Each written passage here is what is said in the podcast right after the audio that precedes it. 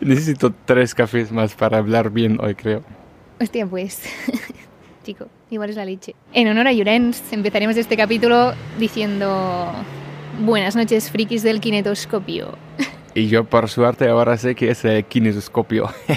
De hecho, mira, una de mis colaboraciones hoy eh, era poder eh, aclarar unas cuantas cosas que habéis dicho no del todo bien en los últimos capítulos. No, hay mucha gente que nos escucha, pero la gente que nos escucha, todos han dicho, el kefir es un hongo y eh, eh, Xavier Dolan es canadiense, todos. Bien, bien, entonces estos son los que a mí me gustan, los fans atentos, muy bien, muy bien. Y la última cosa es que un kinetoscopio no es lo que explicó Llorens, lo que explicó Llorens se llama zoótropo. Que fue el círculo que se rueda y el caballo saltando, sí, sí, sí. Entonces explícame bien el kinetoscopio. Bueno, es que Y explícalo también a Llorens. Bueno, Llorens aquí desde Siches, en una terraza más allá de la iglesia típica de Siches. Pues es que no sé mucho más, solo sé que el kinetoscopio es eh, como, ¿sabes? Era un proyector, no era eso. Como, o sea, el zoótropo es más como se inventó el cine, ¿no? La teoría de las imágenes en movimiento. El kinetoscopio era una máquina simplemente que proyectaba imágenes. Es que igual, eh, eh, estuvimos ahí, como Llorens ha dicho ya, en Frankfurt, eh, en el Museo de Cine, que fue muy interesante, pero la cosa es que había tantas máquinas que ya estaban como antes del cine final, que ya no sé cómo se llama cuál y qué fue qué. Y lo más interesante ahí, si, bueno, podemos hablar sobre eso, eh, fue que también tenían ya cosas de 3D antes del cine normal, porque aparentemente ya tenían la idea de hacer como dos fotos, eh, un poco 10 centímetros separados, y después había una caja con dos eh, huecos, un muro em, en el centro y al fondo las dos fotos. Así ya has visto ya como, fue no sé, quizás también fue en pinturas o fotografías muy viejas o algo así, de hace 100 años. Muy bien, muy interesante. Sí, sí, realmente fue- había un montón de máquinas. O sea, yo creo como que intentaron llegar al cine por muchas vías y mucha gente diferente, entonces hay como un montón de, de máquinas o utensilios antes de lo que al final llegó a ser, ¿no? Una cámara o un proyector. Pues la pregunta que tengo es, ¿por qué? Entonces las películas de terror, cuando oyen un ruido, el protagonista, que está solo en la noche, en plan inhóspita y tal, pregunta, ¿hay alguien ahí? Es del palo. Aunque esta persona no haya aún atendido a la academia de asesinos, no te va a decir, sí, estoy aquí, te voy a matar, ¿sabes? Entonces, es como, ¿por qué? En los guiones, ¿por qué los guionistas escriben esta pregunta? Para que los actores la digan. Estoy ahora inseguro si es una cosa solo de películas de terror o una cosa que hacemos quizás todos. Porque yo me puedo... Todo bien, pero no gracias. Ah, vale. Perdón. Tío, todo, día cero, día cero, todo, Ram. Porque yo voy, mañana voy país. Mañana yo voy país, voy a estar por la mañana basura. Para ti todo, Ram. No, no, muchas gracias. ¿Sabes? Día cero, todo. Lo siento. Bueno, una colaboración espontánea. Un ramo de flores que quería colarse en palomitas con vino.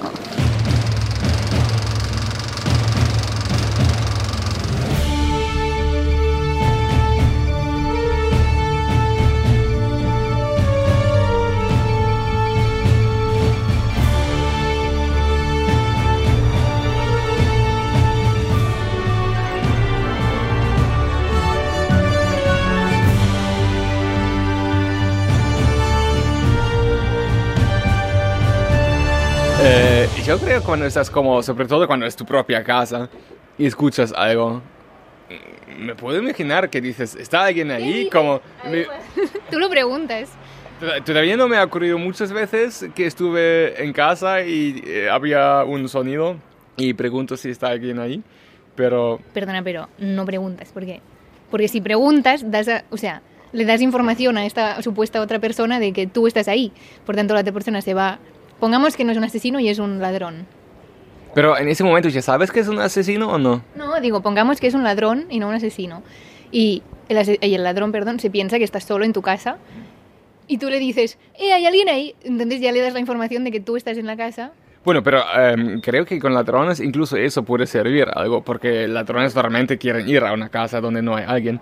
Así también está diciendo que estás ahí, diciendo, bueno, preguntando si otra persona esté ahí, eh, creo que está bien. Bueno, con ladrones es verdad que igual puede funcionar si es, por ejemplo, un ladrón que simplemente, pues yo qué sé, quería robarte algo y no, no sé, no va armado, pongamos, o yo qué sé, ¿sabes? Pero probablemente se va a poner mucho más nervioso, ¿no? porque él pensaba que estaba solo. Bueno, creo que si es un ladrón, quizás mejor no dices está alguien ahí, eh, pero eh, dices, hey cariño, ya te doy eh, tus esteroides y tu, tu eh, espada en un momento. Tus Porque- esteroides. sí, para, para implicar que hay un chico ahí que es como muy grande y muy fuerte. ¡Hala! Pero qué machista lo que acabas de decir para empezar. Si me pasa esto, que espero que no me pase, lo que haría sería llamar a la policía y ya está. Y si no, no hay nadie, ay, perdón, se ha molestado. Policías, pues. no sé, pero en cualquier caso no preguntaría, ¿hay alguien ahí? Creo que eh, hay otras cosas en películas de terror que son mucho más graves, como el nos separamos, porque eso nadie lo dice, porque cada persona cuando hay una situación un poco chunga, eh, no, nadie quiere estar solo y creo que eso va muy contra las, las intenciones de personas. Es verdad, estoy totalmente de acuerdo. De hecho, podemos hacer como unas reglas de mm, por qué las pelis de terror no funcionarían de esta manera en, la realidad, ¿no? Porque la otra, por ejemplo, es, oyes un, el ruido a quien, ¿no? Le preguntas, ¿hay alguien ahí? Pensando que realmente hay alguien, que viene, procede de un sitio súper oscuro y donde no hay nada más que telarañas y tal, y vas, es del palo, no, no vas, vas en dirección contraria, o sea, no, no entrarías ahí. Bueno, yo no entraría, no sé. Una cosa que a mí siempre me molesta de películas de terror y cosas así es em, que las luces siempre hacen un ruido cuando están como eh, se encienden, se apagan, se encienden, hacen clon, clon, clon, clon, como si fuera como, no sé, una máquina, pero solo es luz, electricidad, que quizás hace un ch, ch. Y siempre, siempre, siempre es verdad que hay como... Se apagan en un momento la luz, ¿no? Como cortes de luz y tal, es verdad. Pues, oye, hablando de una peli, que es que me ha recordado esto de los cortes de luz o las luces que se apagan y se encienden, que es muy interesante porque se llama Host. ¿La has visto? ¿Te suena? ¿Has has oído hablar? Pues está rodada durante la cuarentena y eh, es una llamada de Zoom ¿sabes? Zoom, la aplicación está como Skype, pero Zoom, Em, entre como cinco amigas o así que hacen como una sesión de espiritismo por Zoom. Es muy, muy guay. Y creo que tiene, además de, o sea, es de miedo y da más o menos. Espera, y entonces entra una otra persona en Zoom con pantalla negra y con, con su propia cuenta que nadie había inventa- invitado o... Eso, eso podría ser, no es bien bien así, pero además es gracioso porque hace como, o sea, es de terror, pero es lo que te iba a decir, que hace como gags y también te ríes. Como por ejemplo, ellas le, le preguntan a... O sea, son cinco amigas y hay una conductora, ¿no? Como una, ¿cómo se llama? Yo qué sé, en plan, yo qué sé, un, ¿cómo se llama? Medium o Sí, sí, sí. más o menos, que también se conecta como desde su cuenta tal. Y, mm, y entonces le hacen preguntas tipo, pero a ver, si no estamos un- juntas, ¿dónde va a aparecer el, el fantasma o lo que sea? Entonces la otra como, no, porque a través de internet también puede como circular o... Y hay una que es china y le dice, pero imagínate que aparecen mis abuelos que son chinos, pero yo nací en Inglaterra, entonces no hablo chino, ¿cómo les voy a entender? Y la otra, no, tranquila, como hablan, o sea, que sabes, como los fantasmas hablan cualquier idioma, no sé qué, bueno, no sé, pero como que tenía muchos gags así graciosos. Bueno, eh, una película que me daba mucho miedo he visto hoy y que se llama eh, Valley of the Gods o algo así. Me daba sobre todo miedo de que pueden hacer más películas como esa en algún momento que no quiero. Bien, bien, te ha encantado, veo. He dormido como mucho esta noche, pero esta película todavía me ha dado más sueño y casi dormí mirándolo. Estaba bien porque em, salió eh, Josh and, eh, y John Malkovich, que fue la razón por que la quería ver. Y había un setting en el oeste de Estados Unidos con unos indios y pensaba, bueno, me gustan los western, Josh Harnett eh, es guay.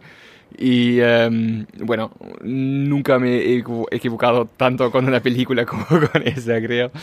Así, sí. Puedes eh, escuchar tres veces este capítulo de podcast y todavía hay más eh, diversión que con esta película, en mi opinión. Hostia, vale, vale. Pues ya me la apunto como no ir a verla porque no la iba a ver seguramente, pero ahora menos. Bueno, si algún día quizás por accidente has tomado tres Red Bull, pero todavía tienes que dormir porque el próximo día tienes una cosa, miras esta película y en cinco minutos duermes. Perfecto, perfecto. Hoy he visto ah, una película también ahí en Sitges, que sería Metacine, porque empieza siendo como una directora que llega a un como a una casa en el bosque donde va como para hacer un, ¿sabes? Como una residencia para escribir su próxima película tal. Pero de repente empieza como otra vez y están en un rodaje grabando una peli, los mismos personajes que has visto, pero son otras personas, o sea, tienen otros roles. Es que claro, nunca puedo explicar porque entonces es un spoiler. o sea. pero me parece muy, muy guay esto del metacine y tal. A mí no me gusta ni eso ni la metanfetamina. Que, ¿No te gusta el metacine? no sé, es que hay algunas sí, pero en general me parece que siempre se toman un poco demasiado inteligentes eh, por ser también solo alguna película. Y como, bueno, fue interesante en algún momento, pero me parece que el em, estilo de meta y cosas es un poco sobreusado. Y ahora que ya todo de los Simpsons y de, de Family Guy es meta, ahora si hacen otras películas serias que quieren ser meta, ya no lo puedo tomar tanto en serio, no sé. Ya, ya, te entiendo, te entiendo. Hmm. Sí, igual es un recurso, un recurso como fácil, ¿no? También es verdad, no sé. Depende. Tenía su momento en los años 90 o algo, 2000, pero ahora sí, como he dicho, es como, como los movies de las películas de zombies, como hace 12 años en algún momento salieron y fue muy guay, pero con la novena temporada de eh, Walking Dead pff, ya no da miedo a nadie. Claro, pero sí que es como un género que está entre el miedo y la risa, ¿no? Incluso los zombies. Sí, sí, todavía sirve para comedia, como Zombieland o Malnacidos, que hemos ya hablado un poco en el podcast, creo, y que había en el eh, festival. Pero sí, como película seria, las de zombie necesitan otro impulso. Por cierto, hablando de malnacidos, ayer, eh, charlando con una persona aquí en el festival, me dijo, bueno, no sé si tú como... A ver, no, no es una discriminación, ¿eh? pero en plan, quiero decir, no como, como persona de España o catalana y tal. Em, o sea, él me dijo como que Malnacidos quería un poco... A ver, ¿cómo explicar esto? Y sin ser en plan políticamente incorrecta y tal. Ese po- podcast no es políticamente correcto, así dile, dime lo que Es quieras. que políticamente incorrecto es como un poco controverso, porque, o sea, porque los, los protagonistas son fachas, ¿no? Eh, bueno, el protagonista sí, y también hay otros que no son fachas, que son los, eh, los republicanos. Claro, y, y entonces colaboran los fachas con los republicanos, ¿no? Y después que también hay un momento como que mm, los fachas explican por qué se hicieron, eh, bueno, por qué entraron, no sé si en el ejército o dónde, que uno era porque hoy me quedaba bien el uniforme o algo así, ¿no? Como que les quita un poco de, de- o sea, como que quiere ser un poco majo o simpatizar con los, quiere que el espectador simpatice con los fachas, ¿sabes? Y eso tiene una, un componente ideológico muy heavy. Bueno, pero no solo con ellos, también dice que son malos, pero... Y eso realmente me gustaba un poco, creo, eh, porque em, fue como contra ideología de los fachas, pero eh, dijo un poco que igual la gente, en, bueno, en cualquier guerra al final, porque la película, como, como fue, hubiera podido ser en, en Vietnam o en, en Alemania o en, con los romanos y, y persos o lo que sea, así de, de- de- de la historia profunda. Solo fue una película de guerra, no tanto de fachas contra los rojos y cosas. Eh, y a mí me gustaba que fue como, bueno, ideología es una cosa y hay buenas y malas, pero em, la gente que lo vive todavía son personas. Bueno, quizás se lo puede hacer un poco más sensible o algo, pero em, la idea así no me pareció mal. Bueno, tienes que ver la película así. Es que nunca dijo que fachas son buenos o algo. Bueno. ¿Y eh, qué más hemos visto? Pues yo... eh, ah, bueno, vi dos películas de la Midnight Extreme. Una Indonesia que se llama The Queen of Black Magic, la reina de la magia negra. Ah, esa también quiero ver. ¿Fue buena? Bueno, es que, claro, es que yo no sé si, o sea, que es buena para ti, porque a mí yo es- me cagué, en plan, entonces, no sé. Espero que has eh, llevado pantalones limpios. Sí, pañales llevaba. Em, y Hosts, que no Host. O sea, Host es la de la sesión de Zoom de espiritismo, que está muy guay, la recomiendo mucho. Y Hosts, mm, a mí no me gustó mucho porque era como una, muy fácil. O sea, parecía una peli hecha entre. O sea, una peli bien hecha, pero como hecha entre amigos de. Ah, vamos a tener una peli. Vale, pues tengo una idea que es que unos vecinos los invitan a a, la cena de Navidad porque no tienen mucha familia, no sé qué, y bueno, y, y están poseídos y entonces se cargan a toda la otra familia. Punto. ¿Sabes? Esa es una sinopsis y es como, no sé. Entonces es una película de Navidad de terror. Sí, pero porque están poseídos simplemente, o sea, como un diablo ex máquina y ya está, ¿sabes? Bueno, entonces como un eh, anti-Claus, como el diablo de Navidad. El Krampus, como un Krampus. ¿Fue un Krampus? ¿Sabes qué es un Krampus? No, Krampus, Krampus se llama en es realidad. alemán. es de Austria. Son los son unas, unos demonios que vienen a los niños malos y les castigan y les comen. Hola. ¿Eso les Hola. explicáis a los niños malos? O sea, a los niños malos, perdón, a los niños austríacos. Eh, Sí, ahí en la montaña creo que sí. Es que igual la historia alemana, bueno, bueno, las historias que contamos a los niños, hay unos muy crueles. ¿Sabes qué es el Strubelpeter? Cosa, no me, no me sorprende el holocausto, entonces. Todos traumatizados y queriendo venganza desde pequeños, tío. Hay un libro de, de dibujos para niños, que yo también como niño lo tenía en la casa de mis abuelos y a veces lo hemos leído, que son cuentos pequeños en rimas de un escritor famoso, pero he olvidado su nombre. Y, em, por ejemplo, un niño que siempre em, chupa su, su dedo gordo, los padres dicen no lo hagas, o viene alguien y te lo corta, y los padres se van y viene alguien con unas tijeras enormes y le corta los dedos gordos. ¿Y esto lo veíais dibujado? Sí. Y otra es em, el que no quiere comer su sopa. Y, los, pa- los padres dicen, eh, come tu sopa o te mueres. Y él no quiere comer la sopa y cada día se pone más flaco y el último día se muere y está porque De ha desaparecido. De inanición se muere. Hostia. O otro Y lo explica con una sonrisa en la cara el tío. es para nosotros lo que aprenden los niños. En verdad estoy pensando que aquí también, por ejemplo, aquí a los niños que no se duermen por la noche, sí que les dice que vendrá el hombre del saco y, y lo pondrá en el saco y se lo llevará con todos los otros niños que ha robado porque que no dormían. Y es como, muy bien, ahora voy a dormir mucho más tranquila esa noche. En plan, no tiene, tiene un efecto contrario a lo que se, lo que se quiere conseguir. Es como el Boogeyman, No sé, ¿qué es Boogeyman? el hombre del saco de América, supongo. Pues entonces sí. Bien, bien. Es muy raro que en algún momento de la historia hemos contado a los niños cosas tan raras y hoy en día ya nada, ¿no? O sea, hoy en día te denuncian si les, te oyen explicarle eso, ¿no? Sí, sí, sí, sí. Y mira la televisión, como ya no puedes enseñar los Teletubbies porque son demasiado... Teletubbies aquí también, ¿no? Sí. Esto que se llama Teletubbies. Teletubbies. Por cierto, quería decir otra cosa Oh, oh. de, de los podcasts que me he fijado. Que Edu dijo, que yo creo que originalmente era así. Que Edu, aquí- cuídate ahora. no, no, o sea, que es, o sea, no, no. Em, Edu dijo que, que aquí se solía aplaudir, el público aplaude, cuando eh, matan a, una, a la persona que se lo merecía en la peli, ¿no? O sea, como el malo malísimo, cuando se lo cargan la gente aplaude. Pero ahora mismo, no sé si es que ha degenerado o siempre ha sido así, aplauden en todas las muertes. O sea, aunque sea el protagonista o el que más quieren o un niño o lo que sea, siempre aplauden. Sí, eso había recordado también después, porque había hace dos años la película de Lars von Trier, eh, The House That Check Built, y hay el protagonista que es un asesino tonto, y la película no me gustaba, pero en algún momento va a una cabaña del, del cazador, como se dice, en, la, en el bosque, donde caza animales, y eh, mata desde ahí una madre con dos o tres hijos. Y la gente con cada tiro eh, han aplaudido, aunque fue lo más pervertido, cruel que existe. Claro, claro, o sea, no sé, la gente se le va un poco.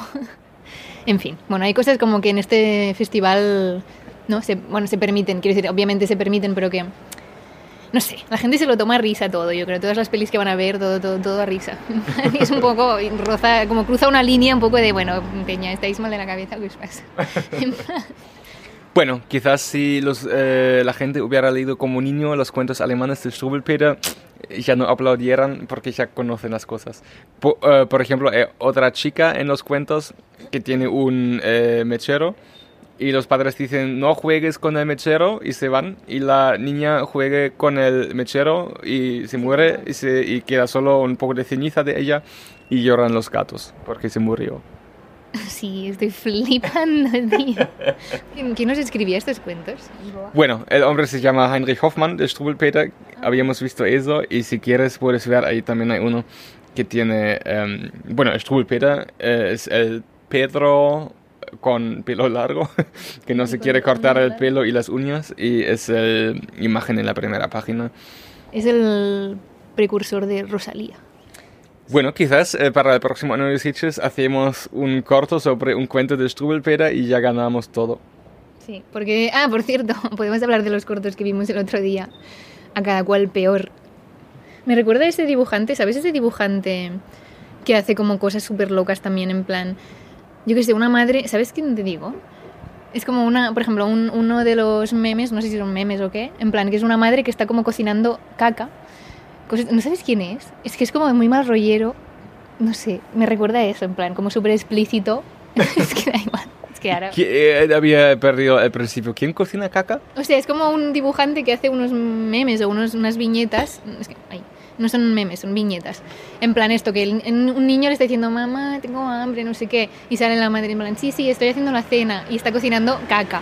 ¿Sabes? Como cosas súper locas, no sé, súper, súper locas. Y a mí me dan un poco de mal rollo. Es como, no sé, no me hace gracia esto. Pero bueno, y me parece un poco como lo mismo, ¿no? En plan, la niña se está quemando y los padres ahí en plan, "Ah, we told you, ¿no? sí, sí, bueno. Ay, ay, ay. Yo solo conozco los chistes de la madre y el niño. Y el niño dice, mamá, mamá, no quiero ir a América. Y la madre dice, cállate y sigue nadando. Tío, te estaba preguntando sobre los cortos que vimos el otro día.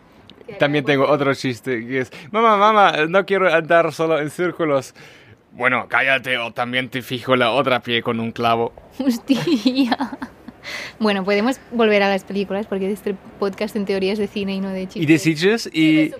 Y de sitches que es cine de terror y estoy contando ahora chistes de terror que pueden ser cortos que ganan el próximo año el sitches. Corto de mm, 30 segundos, micros. microfilms. Es suficiente para un eh, kinematoscopio. Bueno, ¿qué te parecieron los cortos de mierda que vimos el otro día? Y que además a mí, es que cada vez que en un festival veo cortos... No los llames cortos de mierda, por favor. Somos un PG-13 podcast. Un Podcast para niños. PG-13. Sí, el, no sé cómo se dice aquí, para eh, la película que Apto tiene el... para- apto para todos los públicos. Sí.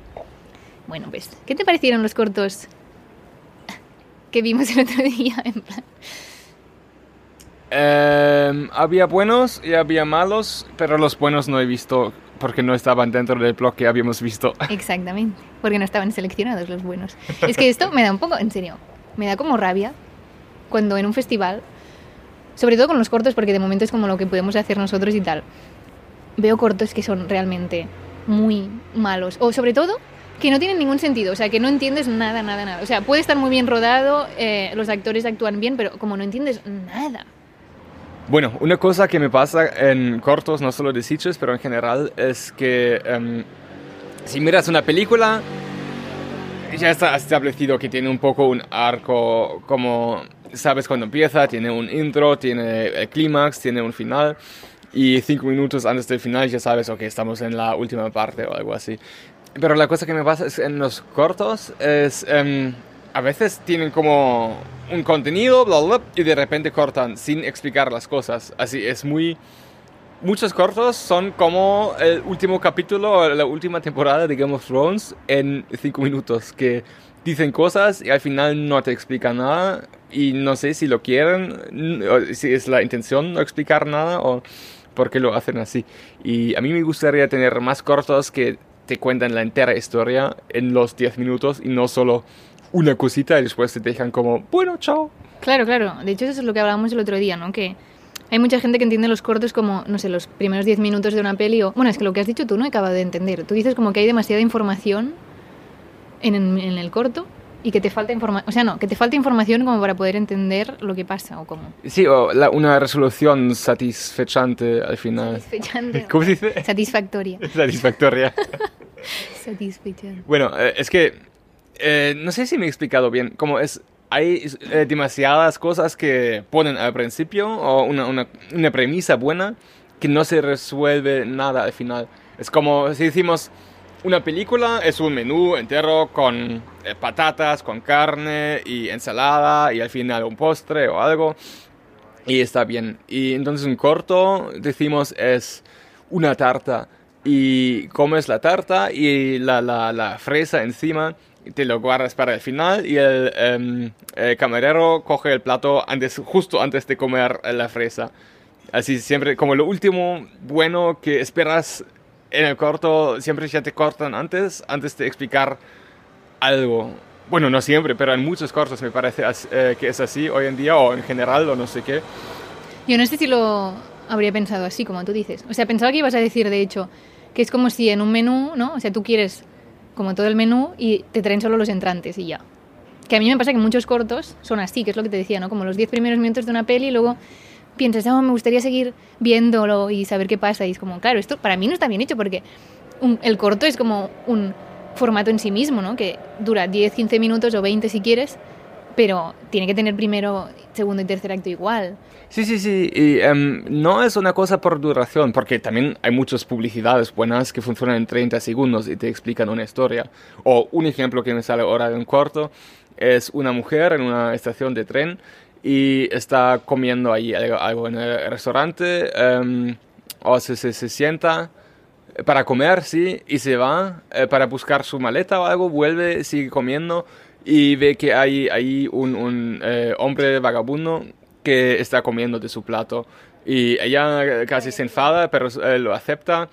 em, y es como, como que raro. Y bueno, en algún momento se piensa de sí misma que es muy amable, que deja al vagabundo comer de ella y cuando terminan se levanta y va y ve que en la, en la próxima mesa tenía su plato, en- entonces que ella ha comido de él en vez de al revés. Creo que esta historia está eh, muy hecha muchas veces. O sea, yo he visto como cortos, he leído relatos como de esta historia. O sea, he visto el mismo corto pero con unas galletas.